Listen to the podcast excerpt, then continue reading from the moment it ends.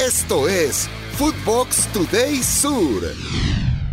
¿Qué tal, Footboxers? Hoy viernes 17 de marzo te contamos las noticias que tenés que saber. Recuerda seguir arroba Footbox Oficial en redes sociales, seguir el podcast y activar la campana. Euforia por la escaloneta. Después de su histórica consagración en el Mundial de Qatar tras vencer a Francia en una épica final, la selección argentina volverá a jugar en un partido amistoso frente a Panamá. Será el próximo jueves 23 de marzo, 2030, hora local. Tanta es la euforia por ver a la selección que cerca de 2 millones de usuarios intentaron conseguir un ticket. El sitio Deportic informó que se agotaron las entradas en apenas dos horas. No piensa que es campeón del mundo. Lionel Scaloni, técnico de la Argentina, habló para El Curubito de Panamá, donde aseguró que no piensa a cada momento que es campeón del mundo, pero agradece el apoyo que ha recibido de manera internacional. Acá, sus declaraciones. Te soy sincero, yo si no, si no hay algo que me lo diga o no abro, o me lo dice alguien, no abro la internet o lo que sea, no, no me pongo a pensar. ¿Por qué? Porque creo que al final sigue, la vida sigue y ¿Y qué haces? Te quedaste sentado en el sofá, soy campeón del mundo, terminó la, historia acá y ahora vivir. No, está bueno. ¿Qué, qué, cosa está bueno? Cuando la gente te reconoce, te saluda eh, en Argentina, en El Salvador, en, México, en, en, donde sea. Del hospital a entrenar. Uy Barra dirigió la práctica de Boca luego de haber sido dado de alta en la mañana del jueves después de sufrir una espitaxis nasal, obviamente de origen arterial esto fue el día miércoles. Ibarra pasó la noche en el Hospital Italiano de San Justo y se reincorporó en el día de ayer por la tarde, luego de que el Genei se cambiara el horario de entrenamiento.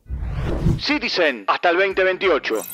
Manchester City hizo oficial la renovación de Julián Álvarez hasta el 2028. Su contrato finalizaba en 2027, pero la directiva quería asegurar la continuidad del joven de 23 años tendrá una mejora salarial de manera anual y el club le hizo saber que lo consideran una parte fundamental del proyecto del club. ¿Quiere cumplir eh, su promesa? Juan Martín del Potro, ex tenista argentino, confesó que había hecho una promesa. Si la Argentina salía campeón del mundo, iba a intentar jugar el US Open. Esto dijo. Es una promesa. Sí. Eh, Gracias, Leo. Si Argentina ganaba el Mundial, iba a intentar jugar el US Open. Así que ahora Messi, De Paul y toda la selección me puso a entrenar. Estoy intentando recuperarme de, la rodilla.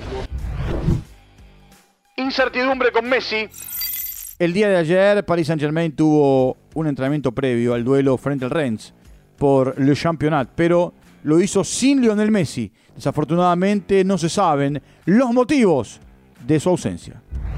Se quedó sin Libertadores. Huracán visitó a Sporting Cristal buscando su boleto a la fase de grupos del torneo continental. Lamentablemente para el Globo, el equipo peruano le sacó el resultado en el último minuto del partido. Irvin Ávila hizo el único gol en el minuto 97. El conjunto argentino ahora jugará la Copa Sudamericana.